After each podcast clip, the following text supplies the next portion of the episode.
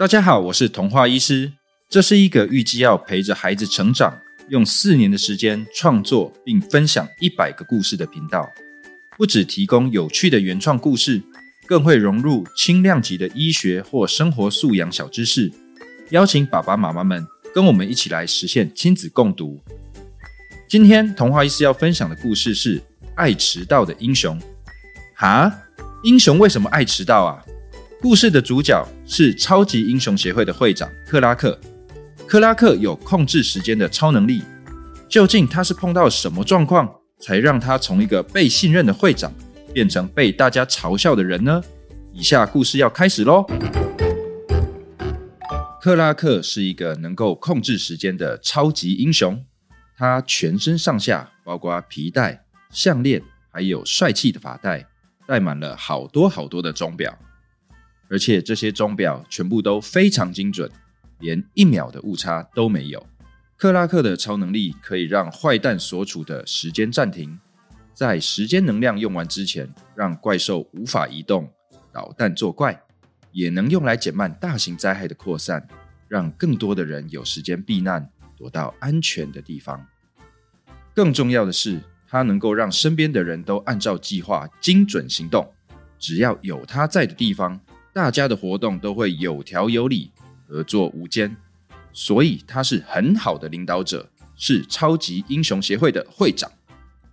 克拉克的能力虽然强大，不过有个很重要的限制，就是他自己绝对不可以迟到。如果他在某个现场迟到了，就算只要一分钟，他就会因为紧张导致时间能量下降。如果迟到五分钟，克拉克就会紧张到完全无法施展超能力。可惜的是，克拉克虽然是超级英雄，可是他自己并不会飞。就因为这样，他常常需要在超级英雄协会的秘书鲍泽发出灾害警示的时候，让其他会飞的英雄带着他一起出发。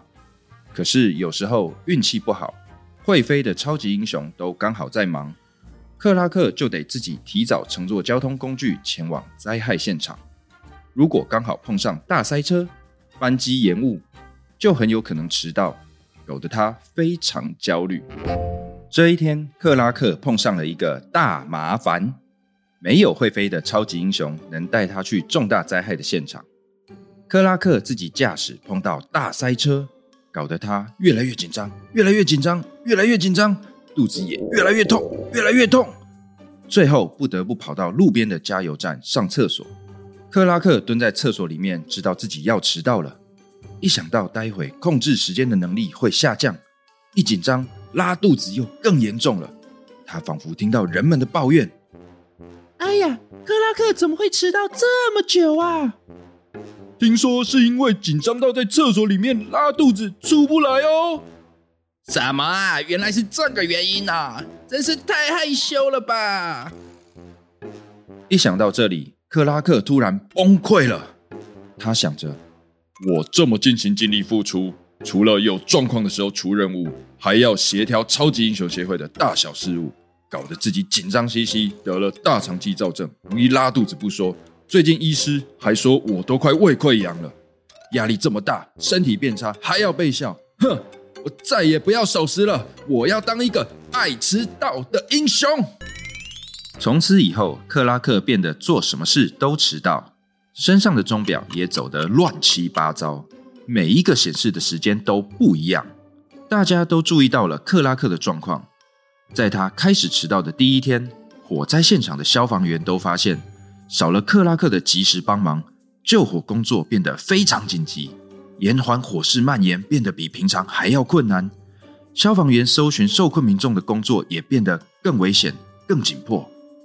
克拉克开始迟到的第二天，平常最常跟他一起打击坏蛋的雷电侠桑德也被搞得晕头转向。克拉克和桑德平常是最佳拍档，靠着桑德快如雷电的速度，加上克拉克用时间能量拖缓怪兽的活动，搭配起来轻轻松松就能完成任务。但不知道是不是因为克拉克实在太忧郁了，他在迟到了四分钟之后，不止没有帮上忙。还把时间能量错用到桑德身上，变慢的桑德差点就被巴掌怪一巴掌从天上打下来。还好克拉克已经迟到了四分钟，剩下不多的时间能量在最后一刻用完了，及时恢复速度的桑德才勉强躲过。克拉克开始迟到的一个礼拜后，整个英雄协会都变得乱七八糟。原来超级英雄们都是能力很强，但是也很有个性的角色。他们之中有的步调快，有的步调慢，有的比较守时。也有人根本就不把时间当一回事。原本他们都是靠克拉克来协调，但这下连他自己都变得爱迟到，一切就变得更混乱了。到了这种情况，协会秘书鲍泽实在看不下去了，于是他决定要召开一个紧急会议。会议中，许多英雄、市民代表、市长都出席，而且发表了一些意见。我觉得哈，克拉克应该是压力太大，才会变得怪怪的啦。对呀，对呀，我上次听到他在厕所里面自言自语，说大家都笑他是拉肚子英雄哎。才没有这回事吧？可是他最近好像真的肠胃不太好哎，是不是生病了？这时候，拥有快速治愈能力的医生超人达特说话了：“你们都不知道，克拉克为了协会和。”市民们花了多少力气啊！他是真的把自己搞得压力很大。一个月前到我这边看病的时候，我就建议他要适度休息了。听到达特的话，众人才明白克拉克的状况。原来超级英雄协会的会长也需要大家的帮助，于是大家七嘴八舌的讨论，最后在市长的主持之下，拟定了一个克拉克救援方案。首先，记者们把克拉克拉肚子那天电视、网络上的影音片段都整理起来。他们找到了克拉克，让他知道那一天不止没有人嘲笑他，反而所有市民都一样信任他，盼望他的出现。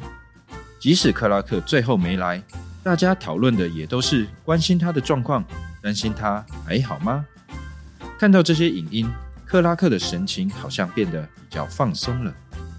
接着，心理咨商师、芳疗老师、按摩师傅、健身教练、静坐大师共同组成了一个团队，帮克拉克安排了整整一个礼拜的身心灵修复课程。在这一系列的课程结束后，克拉克除了感觉到身心轻松不少，也意识到了自己的一些问题。克拉克发现，虽然自己很负责任。可是有时候没办法信任团队伙伴，什么都想自己来，搞得自己过度忙碌，没有预留足够的时间来处理事务，才会焦虑到身心都出了状况。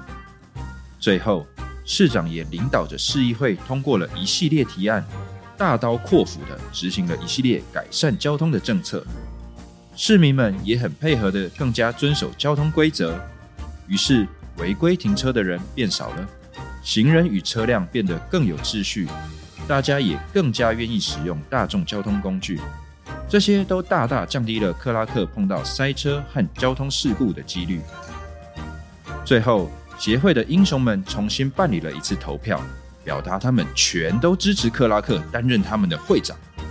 于是，就在所有的人努力之下，克拉克变得不再紧张，也变得更加信任团队，做事更加从容不迫。